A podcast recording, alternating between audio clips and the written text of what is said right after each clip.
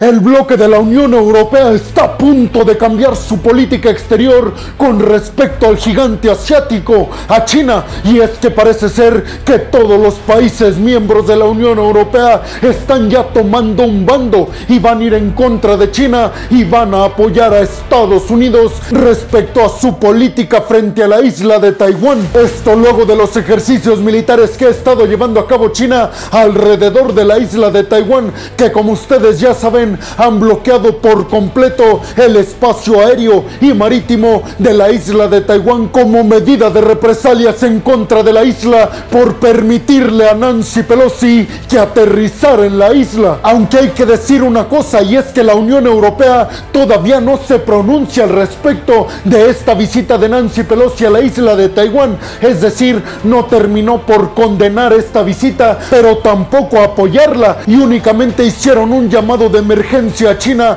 para que evitara la confrontación militar porque dijeron desde la Unión Europea todo esto se podría salir de control y quienes saldrían perdedores serían todos. Así dijeron la Unión Europea refiriéndose específicamente al tema de los microchips, que como ustedes ya saben, una empresa taiwanesa es el principal productor de chips a nivel mundial, superando por mucho a China y Estados Unidos. Ahora entienden por qué tanto interés de ambas potencias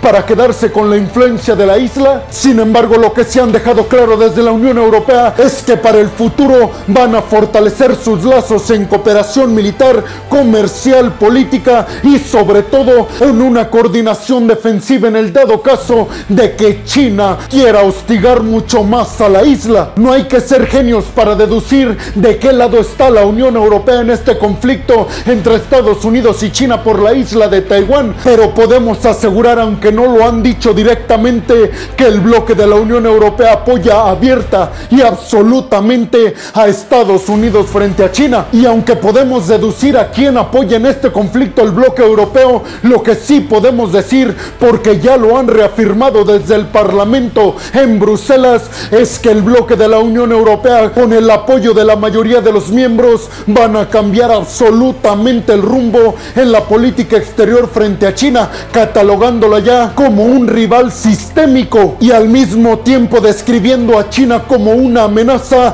en cuanto a la intervención posible para los estados de la Unión Europea, justamente como lo está haciendo Rusia con sus energéticos. Asimismo, la Unión Europea piensa que son las intenciones de China y dicen tenemos que ponerle un alto. Entonces podemos resumir todo esto en que la Unión Europea va a alejarse por completo del gigante asiático, aunque paulatinamente y al mismo tiempo va a tener un acercamiento con la isla de Taiwán. Pero ¿cuál sería realmente el problema y la piedra en el camino para que el bloque de la Unión Europea se deshaga de toda influencia comercial de China en todos los países miembros del bloque? Pues nada más y nada menos que China hoy en día es el principal socio comercial de la Unión Europea. Sin embargo, parece ser que Europa ya se ha dado cuenta de que Estados Unidos no la tiene tan fácil enfrente de China y que por supuesto eso representa un gran peligro para la seguridad nacional no solamente de Estados Unidos, sino de los países miembros del bloque europeo, porque como ya se los dije, Taiwán no exporta cualquier materia prima, sino que exporta nada más y nada menos que microchips. Y por eso la Unión Europea ha decidido apoyar a Estados Unidos completamente para de alguna manera proteger y brindar a la isla en contra de las intenciones de China. Pero tú qué opinas? ¿Crees realmente que la Unión Europea logre deshacerse de Rusia y de China en cuanto a la materia comercial y económica? Y sobre todo, ¿crees que lo hacen por una intención individual o crees que están obedeciendo a intereses que vienen desde Washington? Déjame tu opinión en la zona de los comentarios. Bienvenidos a un nuevo video de geopolítica en el cual, como ustedes ya saben, les voy a platicar lo más importante que ha acontecido a niveles diplomáticos y geopolíticos alrededor de todo el mundo. Y vámonos rápidamente con la segunda noticia del día de hoy es que desde Rusia el Kremlin está pidiendo el apoyo occidente y específicamente a las Naciones Unidas para que convenzan a Ucrania de que deje de bombardear la central nuclear de Zaporizhia. Y es que precisamente Rusia está acusando constantemente a partir de este fin de semana pasado a Ucrania de estar intentando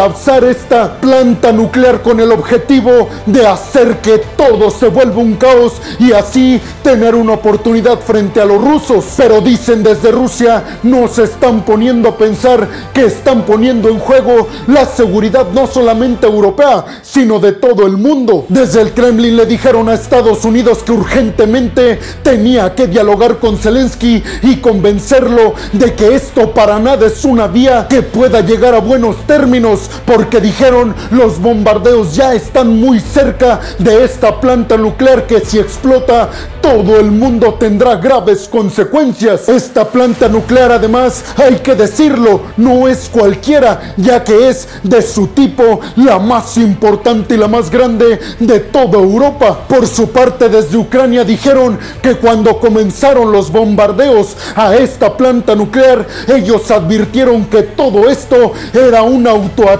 por parte de Rusia de alguna forma para condenar acciones de Ucrania y echarle la culpa a Volodymyr Zelensky de un posible efecto dominó en cuanto a la energía nuclear para contra Europa y todo el mundo. El día de hoy Zelensky ofreció un discurso en su cuenta de Twitter y dijo, es increíble que Rusia nos esté culpando de tener este problema porque dijo Zelensky, esto simple y sencillamente no estaría ocurriendo si las tropas rusas se salieran inmediatamente de nuestro territorio. Y dijo Zelensky, ahora con este autoataque que se está haciendo Rusia en esta planta nuclear, que por cierto controlan las tropas rusas, lo único que están haciendo, dijo Zelensky, es hacernos quedar a nosotros como los villanos ante la comunidad internacional. Pero dijo Zelensky, yo estoy seguro de que la comunidad internacional, específicamente la ONU y Occidente, confían en que nosotros estamos diciendo la verdad. El secretario general de las Naciones Unidas, Antonio Guterres, dijo desde la ciudad de Nueva York que cualquier ataque a una planta nuclear es simple y sencillamente algo atroz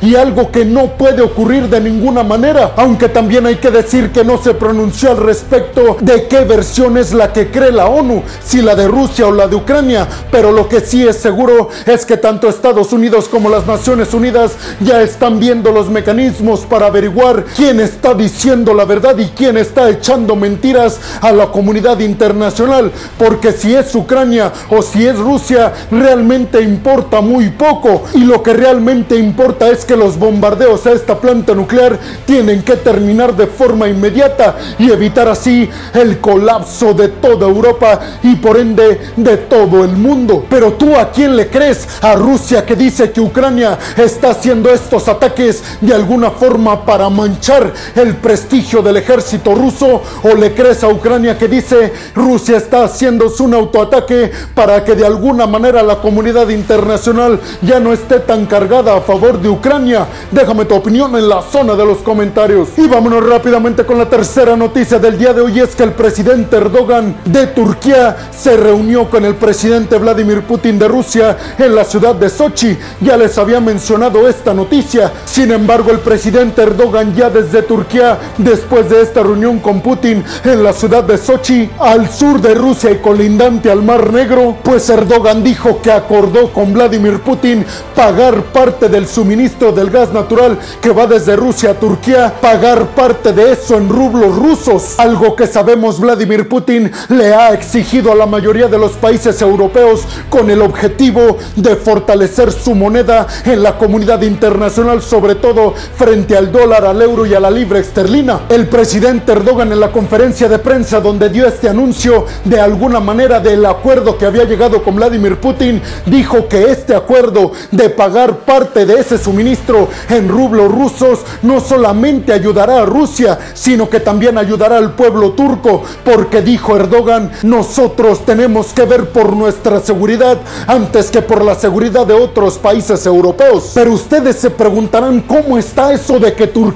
es miembro activo del bloque de la OTAN y al mismo tiempo su presidente se está reuniendo como si nada o como si fuera el gran amigo de Vladimir Putin en Rusia. Y es que resumiendo a grandes rasgos la política exterior que tiene Turquía en contra de Rusia, tenemos que decir que sí, efectivamente Turquía ha condenado ya la invasión de Rusia a Ucrania, pero también ha manifestado su neutralidad en contra del Kremlin y ha dicho nosotros no vamos a sancionar a Rusia Porque sabemos la gran catástrofe que eso significaría para nuestra economía. De alguna manera podríamos resumir también que Turquía está fungiendo como un intermediario entre el Kremlin y Occidente. Y también podríamos asegurar lo que dicen algunos a niveles geopolíticos, que en realidad Turquía está siendo como un caballo de Troya por parte de la OTAN en contra de Rusia. Como ya se los dije y como lo dijo el propio Erdogan, que esta medida de pagar el gas ruso en rublos no solamente va a beneficiar a Rusia, sino que dijo Erdogan nos va a beneficiar a nosotros muchísimo en gran parte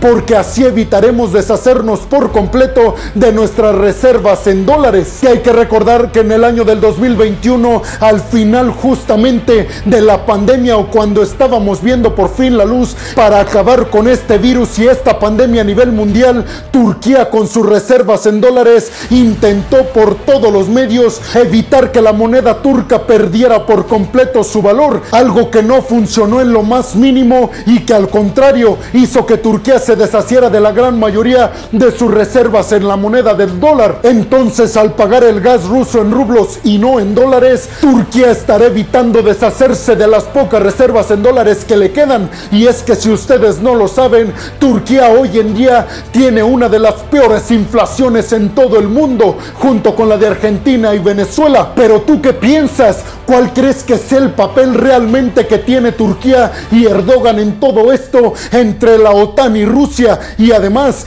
¿qué opinas sobre esta medida que dijo Erdogan va a tomar con Rusia sobre el pago del gas ruso en rublos? ¿Crees que ayudará a Turquía y de qué forma crees que ayudará al Kremlin? Déjame tu opinión en la zona de los comentarios. Y vámonos rápidamente con la cuarta noticia del día de hoy es que Gustavo Petro asume como presidente oficial de Colombia y en su discurso dijo vamos a transformar nuestra política interna y externa a algo nunca antes visto. La nueva era en la política externa e interna, según Gustavo Petro, consistirá sobre todo en fomentar mucho más el sistema democrático que dijo hoy en día está prácticamente el esqueleto y ya no tenemos como tal un sistema democrático. Además dijo Gustavo Petro, vamos a transformar toda nuestra política en cuestión de las energías renovables, vamos a fomentar ese mercado porque sin lugar a dudas el punto más importante de nuestra agenda es, es combatir el cambio climático, pero además dijo, vamos a cambiar total y absolutamente la estrategia de luchar contra el crimen organizado que hasta la fecha está más que comprobado que no ha funcionado la estrategia de combatir al crimen organizado directamente y además aseguró que con la llegada de su gobierno a la presidencia de Colombia también va a llegar la paz al país colombiano. Pero por supuesto que además del cambio climático, la democracia y la paz en cuanto a enfrentar a grupos del crimen organizado, dijo Gustavo Petro, nuestra principal fortaleza es que vamos a hacer todo poniendo primero al pueblo colombiano y después a todos los empresarios que dijo Petro se están comiendo a todos los intereses del pueblo colombiano. Pero tú qué piensas? ¿Crees realmente que va a beneficiar al pueblo colombiano toda esta transformación en cuanto a la agenda local e internacional de Colombia? Déjame tu opinión en la zona de los comentarios. Y vámonos rápidamente con la quinta noticia del día de hoy es que desde China están anunciando nada más y nada menos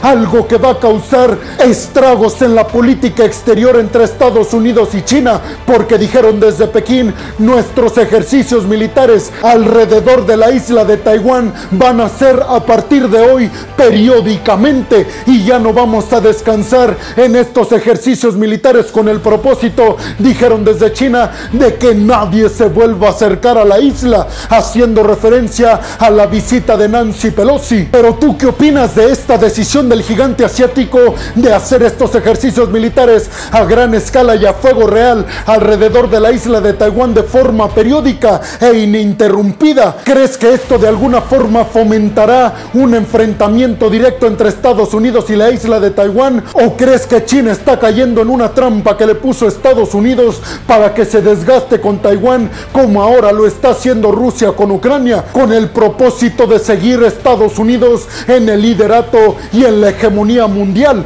Déjame tu opinión en la zona de los comentarios. Y vámonos rápidamente con la sexta y última noticia del día de hoy. Y es que desde Cuba acaban de anunciar que el incendio industrial sigue y sigue. Y esto de alguna u otra forma está causando estragos en la política interna cubana. Ya los aliados de la isla como China, Venezuela y algunos otros están mandando ayuda sobre todo para labores de reconstrucción y para ayudar sobre todo a acabar con el incendio. Pero hasta el día de hoy se reportan 122 heridos y una persona fallecida. Y por supuesto que las teorías de conspiración alrededor de todo esto reaparecen, pero desde las Naciones Unidas están asegurando que no se deben de interpretar todas estas acciones en Cuba como algo planeado desde el exterior y que lo único que se debe de pensar hoy en día es ayudar a la isla y dejar esta confrontación externa entre Estados Unidos, China y Rusia. Déjame tu opinión en la zona de los comentarios. Y bueno, hemos llegado al final del video del día de hoy. Les quiero agradecer mucho por haber llegado hasta este punto del video. Además les recuerdo que me ayudarían muchísimo si comparten este video en todas y cada una de sus redes sociales. Si además me regalan un like, si además me regalan su opinión en la zona de los comentarios. Además les recuerdo que si están escuchando esto en Spotify, no se olviden de seguir al podcast. Si están viendo esto en Facebook o en Instagram, tampoco se olviden de seguir y de darle like a la página. Además recordarles que si están viendo esto desde YouTube, se suscriban al canal y además activen la campanita para que les lleguen todas y cada una de las notificaciones cuando subo un video nuevo de geopolítica o de otras a mi canal. Como siempre lo hago, peregrinos, les quiero agradecer muchísimo porque gracias a todas y a todos ustedes, hoy yo puedo estarme dedicando a lo que más me apasiona en el mundo, que es hablarles a ustedes sobre lo que acontece a niveles mundiales en el ámbito geopolítico y diplomático. Así que muchas, pero muchas gracias. Sin más por el momento, peregrinos, nos vemos en el siguiente video de geopolítica. Hasta la próxima.